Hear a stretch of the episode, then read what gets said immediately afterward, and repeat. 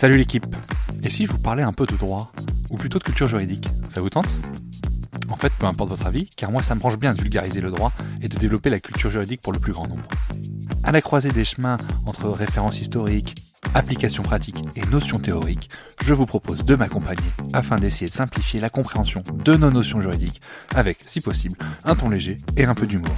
Je suis Thomas Lubert et je vous souhaite la bienvenue dans Juris Vulgaire, le podcast de vulgarisation juridique.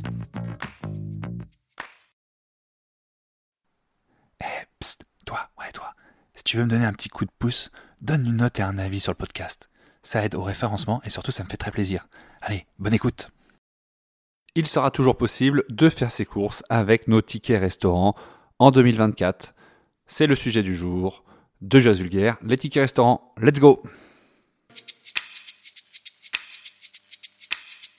Avant de voir pourquoi les tickets restaurants ont fait l'actualité il y a quelques semaines, on va s'intéresser au régime général de la mise en place des tickets restaurants.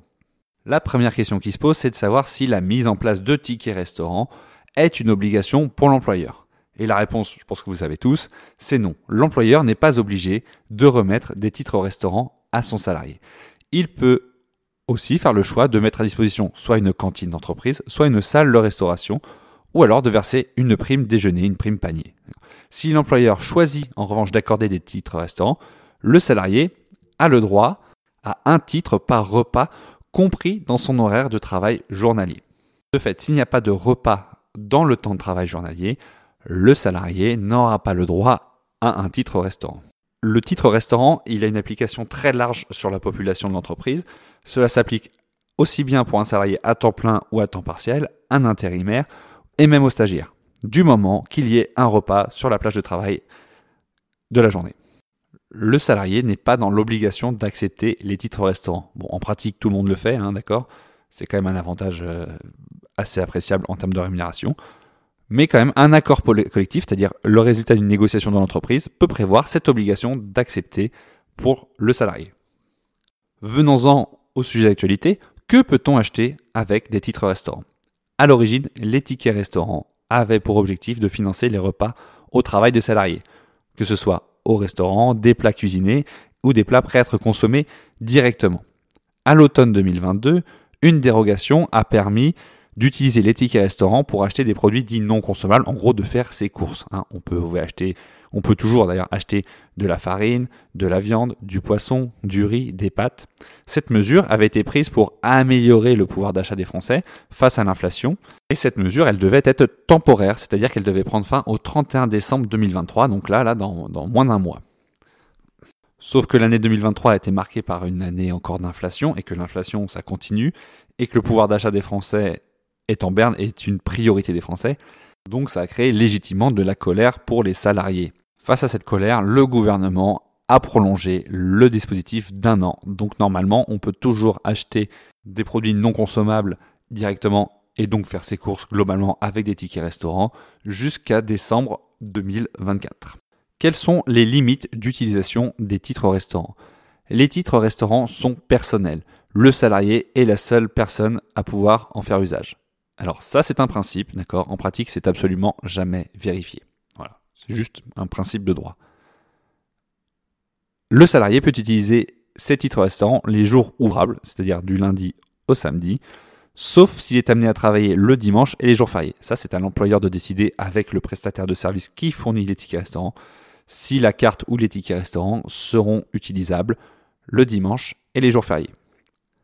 Il y a évidemment une limite financière, 25 euros par jour, Lorsque le salarié utilise une carte ou son smartphone, la somme exacte est débitée. En revanche, si le salarié utilise des titres papier, le commerçant n'a pas le droit de rendre de la monnaie. D'accord? On ne peut pas échanger des tickets restaurants contre de la monnaie. La question du format se pose donc puisqu'il a été annoncé que d'ici fin 2025, tous les tickets restaurants seront dématérialisés. Donc en fait, on n'aura plus vraiment de tickets restaurants en papier. C'est la carte ticket restaurant qui devra être donnée au salarié obligatoirement. Reste la question du paiement. L'employeur doit-il participer au financement des titres restaurants? Premièrement, l'employeur, il détermine librement le montant de la valeur des titres restaurants. Le titre restaurant est en partie financé par l'employeur qui doit obligatoirement prendre à sa charge entre 50 et 60% de sa valeur. Faisons un bon calcul, il reste donc entre 40 et 50% de la valeur à la charge du salarié. Et le montant qui est déterminé par l'employeur de la valeur du ticket restaurant, il est intimement lié au fait qu'il y a des exonérations de cotisations sociales patronales sur le titre restaurant. En effet, pour être exonéré des cotisations de sécurité sociale, la contribution patronale doit être comprise dans la limite de 6,91 euros par titre en 2023. De fait, généralement, entre 50 et 60%, ça représente entre 5 et 6 euros pour que ce soit exonéré de contribution patronale, ce qui veut dire que les tickets restaurants par jour vont rarement au-delà de 12 euros, on va pas se le cacher. C'est tout pour aujourd'hui, Juris Vulgaire, c'est tous les mercredis à 6h du matin, je vous remercie d'avoir écouté, n'hésitez pas à vous abonner à la newsletter en description, à me suivre sur LinkedIn pour ne rater aucun épisode de Juris Vulgaire. Allez, à plus la team Et voilà, c'est la fin de l'épisode, j'espère que vous aurez appris des choses. Encore une fois, si vous voulez me donner un petit coup de pouce et m'aider dans le référencement du podcast, je vous invite à laisser une note 5 étoiles sur Apple Podcast ou sur Spotify et également laisser un avis sur Apple Podcast. Déjà, ça me fait vachement plaisir et en plus, ça convainc d'autres personnes d'écouter. Alors, merci d'avance. À plus la team.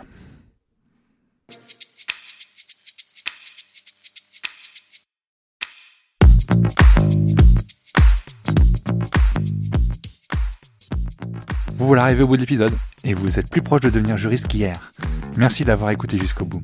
Si vous avez des questions, des remarques ou si vous souhaitez échanger, n'hésitez pas à me contacter sur LinkedIn ou par mail. Tout est dans la description. Encore une fois, je compte sur vous pour laisser un avis et une note si vous avez apprécié le contenu. Merci d'avance. Juridiquement vôtre. Thomas.